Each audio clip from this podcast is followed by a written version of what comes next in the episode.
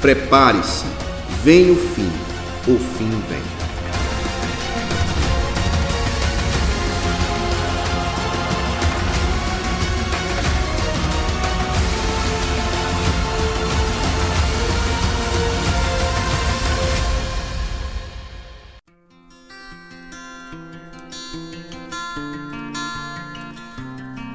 Olá, caros ouvintes, sejam todos bem-vindos a mais um programa Família em Foco. Estamos iniciando uma nova série, pessoal, uma nova série no programa Família em Foco. Agora vamos falar sobre o fim dos tempos, ó, oh, né, o que vai acontecer é, quando Jesus voltar, o Apocalipse. Tudo isso a gente vai tratar nessa série de bate-papo que estamos intitulando com o tema Vem o Fim e o Fim Vem. E na verdade não é original. Esse tema já é, é um tema que nós extraímos de uma lição bíblica da CPAD, lições publicadas pela Casa Publicadora da Assembleia de Deus, e a gente achou por bem também tomar emprestado esse tema, que resume, sintetiza em uma frase é, a volta de Cristo e os eventos que ocorrerá antes dessa volta e depois dessa volta até é, a consumação dos séculos. Né? Vem o fim e o fim vem. E para essa série de bate-papos, caros irmãos e amigos do Evangelho, nós estamos com um convidado ilustre aí. Até que fim eu consegui trazê-lo para estar conosco aí numa série de podcast bate-papo. O nosso querido irmão Edson Albuquerque. Gente, Edson é meu pai na fé. Edson foi que me conduziu ao Evangelho de Cristo. E hoje nós temos a, a honra de ter no nosso programa para falar de um tema tão rico, tão complexo e que o nosso grande desafio é torná-lo cada vez mais bíblico e mais leve.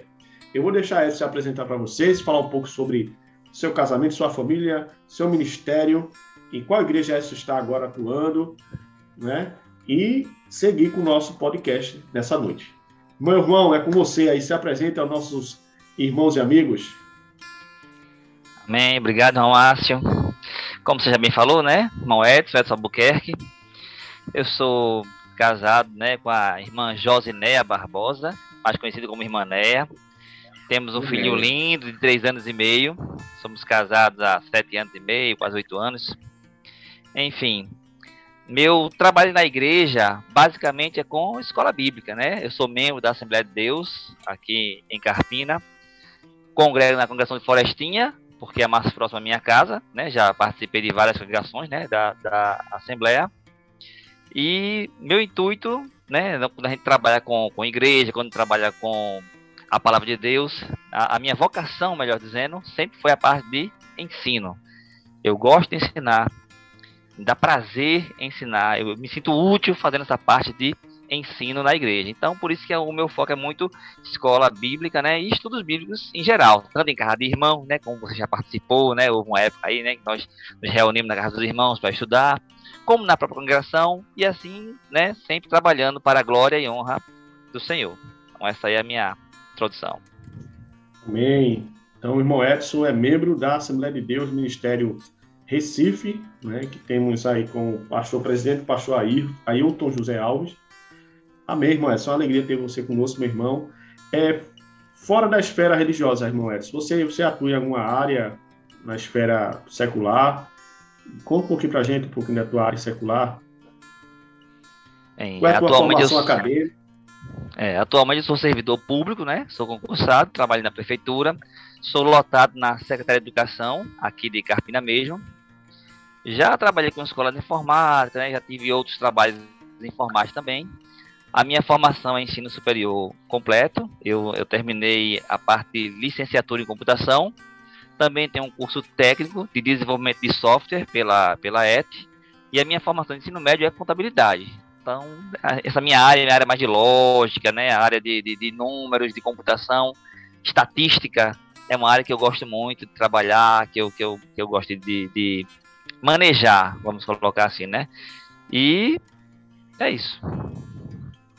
Ok, irmão Edson, informação pela Universidade Federal Rural de Pernambuco em informática, né, em licenciatura em é. computação. É. Muito bem, meu irmão. É isso. Edson, nós vamos falar sobre um tema muito importante, né? Que é sobre a, a, a é, o fim dos tempos, né? Vem o fim e o fim vem. Edson, mas o, o, o que é escatologia, né? O que é o fim dos tempos? explica um pouquinho para a gente, fala um pouquinho para a gente sobre, sobre o que é esse fim dos tempos. Né? As pessoas geralmente têm muito medo de falar sobre esse assunto, ou por, por não conhecer, ou, por não saber o que esperar, né? o que acontecerá no fim do mundo. Né? Mas o que é exatamente esse fim dos tempos, né? esse fim que virá? É, o termo escatologia, ele é um termo técnico, né, um termo teológico que a gente usa justamente para designar isso. Escatos quer dizer as últimas coisas, e logia é estudo, tratado a respeito de. Então a escatologia é o estudo a respeito das últimas coisas, daquilo que ainda vai acontecer. É o estudo do futuro, basicamente é o estudo do futuro. Então, quando nós falamos sobre escatologia, existe um certo temor que passa né, pela mente das pessoas em geral, inclusive em, em, certos, em, certos, em certos contextos, apocalipse é sinônimo de terror.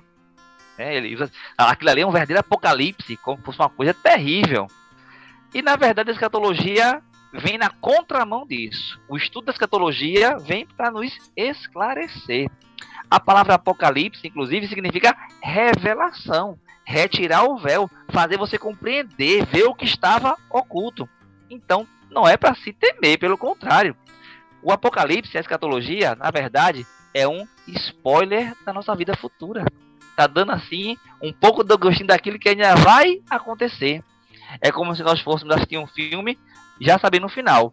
Então, quando o filme chega numa parte difícil, numa parte mais apertada, vai não tá assim, mas eu sei como é que ele termina. Eu conheço o fim da história. Então a escatologia que nós pretendemos mostrar, estudar, e é como nós vemos nas Sagradas Escrituras, é isso. É um estudo dos fins, dos fins dos tempos, das últimas coisas, mas com o intuito sempre esclarecedor, consolador, para afirmar a fé e não jamais para amedrontar. Amém, irmão Edson. Realmente é uma pena, né, quando os próprios cristãos é, visualizam nesse tema algo de terror, né?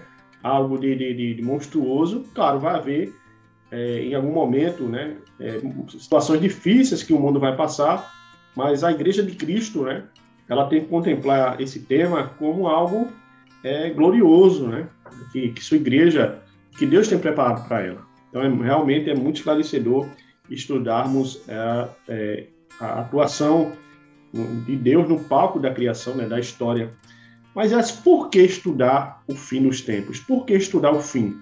Qual a importância que o cristão né, precisa observar quando estudamos ah, essas questões que envolvem o fim do mundo, o fim dos tempos, né, novo céu e nova terra, o apocalipse de forma geral? Por que estudar a escatologia? Por que estudar esse, esse tema tão complexo, né, que está revelado nas escrituras? Eu vou responder essa pergunta, irmão Márcio, usando alguns versículos da Bíblia. Porque essas perguntas de escatologias, elas ocorrem no próprio texto. O primeiro livro escrito do Novo Testamento. Normalmente as pessoas falam, ah, o primeiro livro do Testamento é Mateus, mas Mateus não foi o ser escrito. Por incrível que pareça, o primeiro livro a ser escrito foi 1 Tessalonicenses que está lá, né? Quase no final da Bíblia, mas cronologicamente foi o primeiro livro a ser escrito e é um dos mais escatológicos que nós temos. Então, quero ler aqui na, na palavra de Deus o versículo de número 18, capítulo 4 de 1 Tessalonicenses. Epístola do apóstolo Paulo aos Tessalonicenses, capítulo 4, versículo 18. É a conclusão do capítulo 4. Paulo fala de diversas coisas, fala de muita escatologia, e no final ele coloca assim, versículo 18: Portanto, consolai-vos uns aos outros com estas palavras. Veja bem, essa é a primeira carta do Novo Testamento que foi escrita. É a primeira vez que tem um bloco escrito sobre a nova aliança. E na primeira escrita, já começa falando de fim dos tempos, do homem do pecado, da revelação, da arrebatamento. É uma coisa impressionante para ser a primeira. E Paulo coloca tudo isso e fala tudo isso respondendo dúvidas dos irmãos que moravam em Tessalônica. E depois que ele fala tudo isso, ele diz assim: Eu estou explicando a vocês isso, o que vai acontecer, arrebatamento, é, tribulação. Eu estou explicando tudo isso para que vocês se consolem uns aos outros com estas palavras. Então, a primeira finalidade da escatologia, do conhecimento do tempo do fim, é consolar. Saber que, apesar dos pesares, dos problemas, Deus está no controle da história e, por fim, vai reinar, vai triunfar, vai estabelecer a vitória completa. Então, a gente estuda escatologia para termos esse consolo quando estamos principalmente diante de problemas, de vicissitudes, né, de agruras na vida, então já serve para isso aí. Então, esse para mim é o primeiro e grande motivo da existência da, do estudo de escatologia. Conhecimento da verdade para consolação dos servos de Deus. Bem, Simão, texto... realmente... Desculpa, ah, pode falar. Pode falar. Pode falar, eu vou procurar, enquanto eu procuro, você vai. Eu vou para o segundo texto. É, é muito consolador, né? consolo, consolador, é muito importante sabermos que Deus né, trata sobre o fim dos tempos, não para que tenhamos medo, fiquemos indiferentes, né? Porque tem, tem esses grupos de cristãos no, no, em torno do povo de Deus, uns assumem uma posição mais ativista, né, em busca de falar do evangelho para todos, porque o fim está próximo, o fim vem, e outros assumem uma posição indiferente, não está nem aí para a volta de Cristo. Ele, ele, mesmo sendo cristão, ele está com os olhos fitos aqui na Terra, então ele está preocupado, na verdade, é com com bolsa de valores, está preocupado com o novo salário que vai receber, ele não está tão preocupado se Cristo volta amanhã ou não. Né? E tem os casos que é o caso do consolo que o apóstolo Paulo fala, né? que é que o cristão precisa andar nesse mundo ciente de que, é como você bem colocou, né? ele está no palco da história e que estamos aqui como se fosse um ensaio para uma nova realidade onde vamos viver para sempre. E essas palavras devem realmente nos consolar, não trazer medo, terror, indiferença. Então é muito importante essas palavras, meu irmão. Ok, isso mesmo. Além de consolo, que já é uma parte de refrigério que nós temos estudando escatologia, tem um outro motivo também importantíssimo, que foi relatado pelo apóstolo João. Primeira Epístola de João, capítulo 3, versículos 2 e 3. Primeira Epístola de João, capítulo 3, versículos 2 e 3, que diz assim: Amados, agora somos filhos de Deus, e ainda não é manifesto o que havemos de ser. Mas sabemos que quando ele se manifestar, seremos semelhantes a ele, porque assim como é, o veremos. E qualquer um que nele tem esta esperança purifica-se a si mesmo, como também ele é puro. Aqui, o foco na escatologia, veja que é escatologia porque quando ele se manifestar, quando houver uma manifestação de Cristo no futuro, tudo aqui é escatologia. E João chama a atenção. Você tem essa esperança? Você, você crê que Jesus vai voltar? essas palavras vão se cumprir. Se você crê nisso, aí João arremata. Todo aquele que tem nele essa esperança purifica-se a si mesmo. Procura andar puro como ele andou puro. Procura seguir as suas veredas, seguir os seus caminhos. Então, o estudo da escatologia visa também ajudar o crente a se purificar, a andar nos caminhos retos do Senhor para que possamos alcançar essa bendita esperança de que ele nos fala. É isso aí, Márcio. Muito bom, meu irmão. É, realmente é fantástico, né? Então a gente já vê mais é, de um elemento de, de, de, de, prático na vida cristã enquanto ele não vem, enquanto o fim não vem, que é o consolo, né? Estarmos consolados, estarmos descansando nessa vinda e não desesperados, né? Aperreado com o mundo, mas e também santificação, né? O tema da santidade que o crente não é porque ele está salvo em Cristo Jesus, não é porque está generado, não é porque tem certeza da salvação, não escrito livro da Bíblia que ele vai viver a torta e a direita, de mãos dadas com o mundanismo, né? Com o secularismo do espírito desse tempo. Mas antes ele ele precisa se santificar. E é interessante que João, como outros apóstolos, talvez entendesse que a volta de Cristo se daria no seu tempo. E aqui a gente já vê, já no primeiro século da igreja, os apóstolos orientando os cristãos a uma vida santa. Não só João, né? Pedro também fala, né? Vigiai e orai. Jesus vai trazer exortações e parábolas que falam sobre cuidado, né? Estar vigilante, porque o filho do homem para voltar como ladrão. Então, são tantas palavras de, de consolo como as palavras de alerta, né? De, de, viver uma vida santa. E tem outro elemento importante, irmão Edson, que eu acho, que é, o, que é a preocupação com missões, né? o evangelismo. Interessante que lá em Atos, capítulo 1, versículo 7 e 8 em diante, os discípulos vêm a Jesus também com essa pergunta, né? É agora que vai estabelecer o rei de Israel?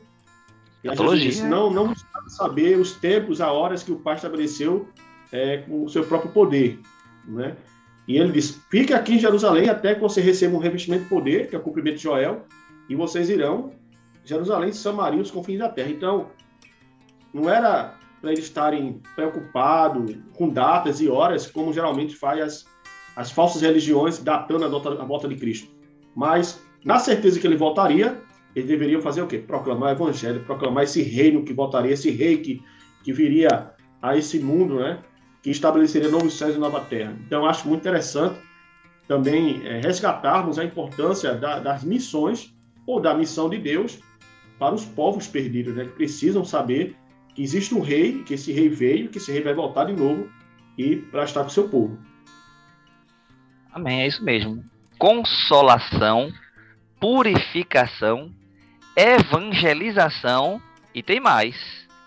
1 Coríntios capítulo 15, que é um capítulo conhecido como o capítulo da ressurreição da Bíblia, né? É o capítulo que, em que Paulo mais detalha a ressurreição, mas tem um elemento escatológico desse capítulo que é importantíssimo.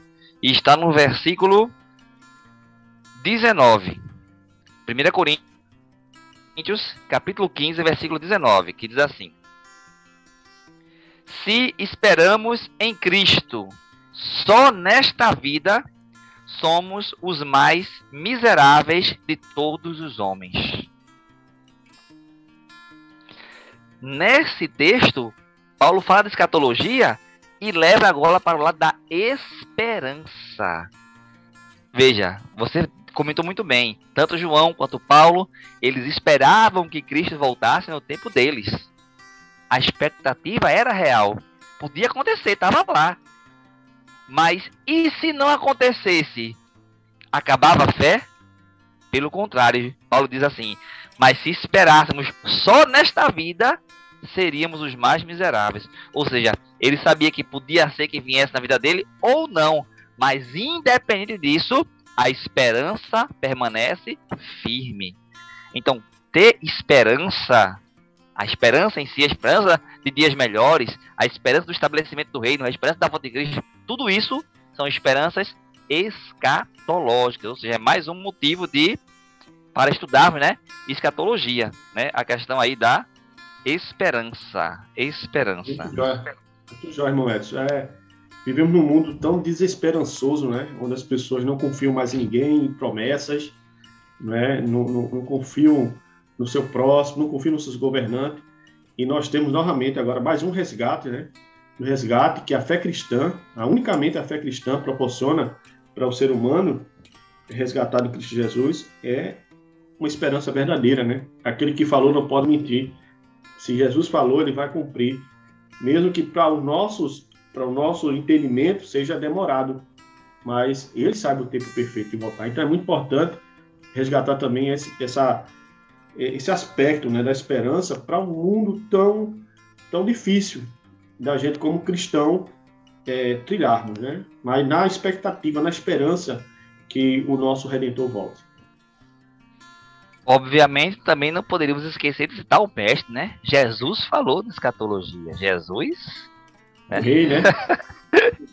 é quem estabeleceu a escatologia. É, é o rei. É o, o capítulo. É, o capítulo 24 de Mateus é um dos capítulos mais detalhados de toda a Bíblia sobre a escatologia. E em Mateus capítulo 24, versículo 4, Jesus nos dá mais um motivo para estudarmos escatologia. Diz assim, Mateus 24 e 4. E Jesus, respondendo, respondendo aos seus discípulos, no caso, disse-lhes: acautelai-vos, que ninguém vos engane. Ou seja, o conhecimento de escatologia também é importante para que saibamos trilhar os caminhos corretos. Saber a verdade a respeito daquilo que vai acontecer nos ajuda a não sermos enganados por todo o vento de doutrina. Quando a gente for falar aqui, não neste aqui, essa, essa, essa é nossa introdução, mas em, em, em, outros, em outros programas, a gente vai ver que o que já se falou de escatologia, que ia ser, que ia se cumprir, que e o pessoal previu e sonhou, e tudo bobagem, e uma bobagem que se nós conhecêssemos, se eles tivessem conhecido, melhor dizendo, o que as escrituras falavam sobre isso, até seitas deixariam de ser fundadas por causa de revelações contrárias às escrituras. Ora, se uma revelação vem, nem que seja de um anjo, e ela é contrária às escrituras, Jesus diz: acautelai-vos, que ninguém vos engane. Então a escatologia serve também para isto. E é uma pena, irmão Edson, que esses movimentos né, que datam a volta de Cristo, geralmente tem pessoas sinceras envolvidas, sabe? Pessoas que desejam apaixonadamente servir ao Mestre, que estão enredadas por ensinos enganadores, doutrinas de demônios e sinceramente enganadas, né? Infelizmente. Mas como o irmão me colocou, é preciso a semelhança dos bereanos, né, como o apóstolo Paulo elogiou, né, mais honrosos porque verificavam ser assim, às vezes faltam a expertise dessas pessoas, né, consultar as escrituras, né, verificar, examinar, para ver se de fato está, se é assim como está revelado. Então, realmente é muito importante estarmos atentos aos falsos ensinos, aos falsos mestres, falsas religiões que tomam por base o ensino do fim dos tempos para datar, né, estabelecer datas, né, limites para a volta de Cristo e com isso arrebanhar milhares e milhares de pessoas né, que, infelizmente, acompanharão as mesmas no inferno. Então, é muito importante também esse alerta do mestre. Então, aí nós temos um misto né, de, de consolo, de alertas para uma vida de santidade, um alerta para cumprir a missão de Deus entre os povos, as nações, e um alerta contra os falsos mestres, vindo da própria boca do rei, do Messias, de Jesus, o nosso Senhor. Justamente. E para finalizar aqui essa, essa concepção de por que estudar escatologia, o livro mais escatológico da Bíblia, o Apocalipse, eu queria citar só o capítulo 1, versículo 1 e 19, que diz assim: Revelação de Jesus Cristo, o qual, a qual Deus lhe deu para mostrar aos seus servos as coisas que brevemente devem acontecer e pelo seu anjo as enviou e as notificou a João, seu servo. Versículo 19. Escreve as coisas que tem visto, as que são e as que depois dessas hão de acontecer. Aqui é um livro de escatologia pura, Apocalipse, que vai falar das coisas que vão acontecer. E aí, quando a revelação começa, o primeiro termo que ele usa é revelação de Jesus Cristo, a qual Deus lhe deu para mostrar aos seus servos. Deus quer lhe mostrar. Deus não quer esconder isso aqui, Deus quer lhe mostrar isso aqui. Isso é para você conhecer. Então, estudar a escatologia, de certo modo, faz parte da sua obediência a Cristo. Ele quer lhe mostrar e você, obedecendo a ele, você vai querer conhecer. Na Bíblia, Jesus Cristo é tratado como noivo e a igreja é tratada como a noiva. Duvido, duvido que um namorado, um casal de namorado, né, um casal de noivos, que o noivo escreva uma carta, um bilhete para a noiva e a noiva, não, depois eu vejo, não, tem um dia eu leio e tal. Duvido. Quando pega, fulano mandou, meu noivo mandou, minha noiva mandou, quer logo ver o que está escrito. É a mesma relação que Jesus é, arroga para si nesse, nesse texto aqui. Do jeito que ele escreve, ele escreve para lhes mostrar. É Jesus quem quer. Não, não, eu, eu sou curioso, eu quero conhecer o final. Eu quero. É porque eu que quero saber. Não, não. Jesus quer lhe mostrar. Jesus quer que você conheça. É algo que está no coração dele e que ele mandou João escrever para mostrar aos seus servos. Se você é servo de Deus, então você deve querer entender, procurar ler escatologia, porque isso é agradável ao Senhor, é a vontade dele que você conheça as coisas que, que foram, as coisas que são e as que hão de acontecer. Amém? Amém. O problema, irmão, é quando os crentes não querem conhecer o que Deus revelou, ele quer conhecer o que Deus não revelou, o que está oculto, né? É, é, o capítulo 23, 24 de Apocalipse que não está revelado. Essa é a questão. Né? Os cristãos, né? até nós, nós somos, é, somos atraídos por esses mistérios e, e aí é onde surgem inúmeras interpretações, né? e às vezes até interpretações muito perigosas, mas, como bem você colocou, né? o que está revelado é para nós conhecermos, é para nós vivermos, é para nós é, ensinarmos a outros, né? e sermos consolados, né? sermos é levado à santificação, à evangelização, à missões dos povos, né? E cuidado com os nossos profetas. Muito bom, irmão Edson. Meu irmão, queria agradecer por esse momento com, com você, né? Nós estamos aqui tratando sobre... Gente, a nossa primeira, primeira abertura do programa, né? É introdução. É, introdução. Nós estamos apenas começando e nós achamos por bem, eu e o professor Edson, é, introduzirmos um assunto trazendo a vocês é, uma perspectiva piedosa do tema né? a esperança de pensar na volta do Rei, na volta de Cristo. Né? Aí nós caminharemos a cada programa tentando é, desenvolver melhor o tema.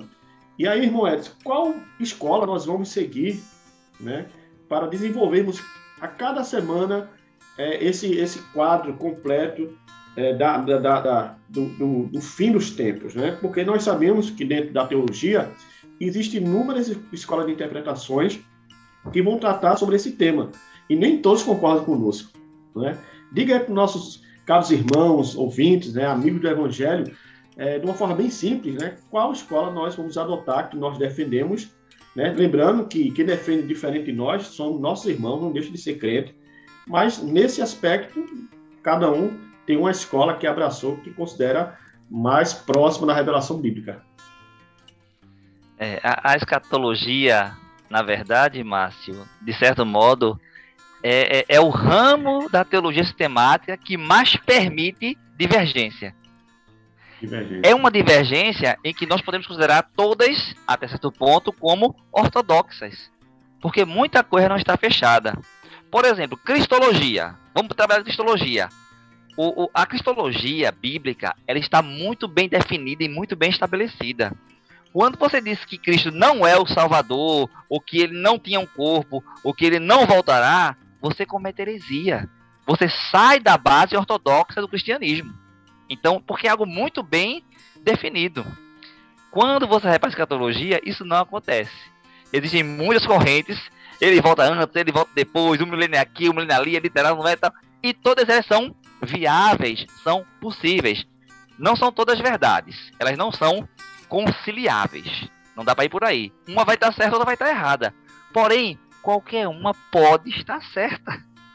Não está tão definido claramente assim para que quem discorde possa ser, por exemplo, acusado de heresia. Porque a escatologia vai abrir um espaço para que você fale coisas que não estão bem definidas, mas que não contradizem outras porções das escrituras. Então, é viável, é uma, é uma possibilidade, vamos colocar dessa maneira. E para isso nós vamos estudar aqui comigo, né, a maneira que eu pretendo demonstrar aqui é a maneira dispensacionalista. Eu sou pré-tribulacionista, pré-milenista e pré e, e, dispensacionalista. São é, é, é, esse esse é o, vamos dizer assim, as correntes que vão vão nortear aquilo que nós vamos mostrar aqui. Quando eu digo que eu sou pré-tribulacionista, o que é que eu estou querendo dizer com isso? Eu quero dizer que Cristo virá arrebatar a sua igreja antes que se inicie a grande tribulação. Só isso. Então, quando eu digo Quer que eu sou pré... vai a besta. Pronto, basicamente é isso. Basicamente é isso. Então, vou defender aqui. Para mim, a escritura ela, ela tem fundamentos para mostrar o pré-tribulacionista, tribulacionismo, ou seja, Jesus vem buscar a igreja antes da grande tribulação consequentemente, praticamente pré-milenista, né? Que a igreja também vai ali participar, né? Vai ser arrebatada bem antes de começar o milênio. Então vai ser antes do milênio. E dispensacionalista. o, qual é a maior base do dispensacionalismo? É a diferenciação entre Israel e igreja. Não tratá-los como um único povo. Na verdade, desde que eu me converti, desde que eu me entendo por crente e comecei a ler as escrituras, eu sempre fui dispensacionalista e não sabia. Porque eu sempre cheguei, Israel é uma coisa, igreja é outra. Só depois de, depois de anos indo na igreja, estudando escatologia, foi que eu fui ver os termos. E aí, quando eu fui ler um livro explicando direitinho as diferenças, o que é eu achei, mas e, e, e, nem todo mundo é assim, não? eu pensava Naturalmente, que... a gente separa, né? É, pra mim era, coisa... era muito óbvio isso pra mim. Eu falei, pronto. Então, por isso, eu vou defender também a, a, a, linha dispensacionalista. Claro que ao longo das nossas nossos encontros aqui, né, vamos detalhar direitinho isso aí, mas basicamente é isso pré-tribulacionista, pré-milenista, dispensacionalista. Amém. Mais uma vez, obrigado, professor Edson, meu querido irmão e amigo particular, por esse podcast, por esse bate-papo aí introdutório sobre esse tema muito interessante, muito instigante atraente. E, caros irmãos e amigos, eu espero vocês nas próximas segunda-feira que a gente vai continuar falando sobre é, vem o fim, o fim vem, vamos falar sobre a volta de Cristo, né, a grande tribulação, vamos falar sobre o milênio, que o Moedas falou, que é o milênio, que é isso? Onde é que está isso na Bíblia? Vamos falar sobre novo céu e nova terra, então aguardo vocês aí nessa nova jornada sobre o fim dos tempos, né, a volta de Cristo, amém? Forte abraço, Deus abençoe todos vocês. E Moedas, dê as considerações finais para os nossos ouvintes. Bem, é um prazer, né, estar, estar participando dessa, dessa empreitada. Você é testemunha do quanto a gente lutou para fazer isso. meses e meses. Meses e meses sendo, sendo praticamente atrapalhados, tolhidos, mas a gente vai, a gente chega lá, a gente vai e aqui. Escolher dando... a melhor parte. aqui está. É, dando esse pontapé inicial, se Deus quiser que seja que seja um estudo abençoador, um estudo esclarecedor, que possa sanar a dúvida de diversos irmãos e que tudo seja feito para a honra e glória do Senhor. Amém. Amém. Um abraço, caros ouvintes. Espero falar com vocês sobre, sobre o fim dos tempos relacionado à família e casamento, em nome de Jesus.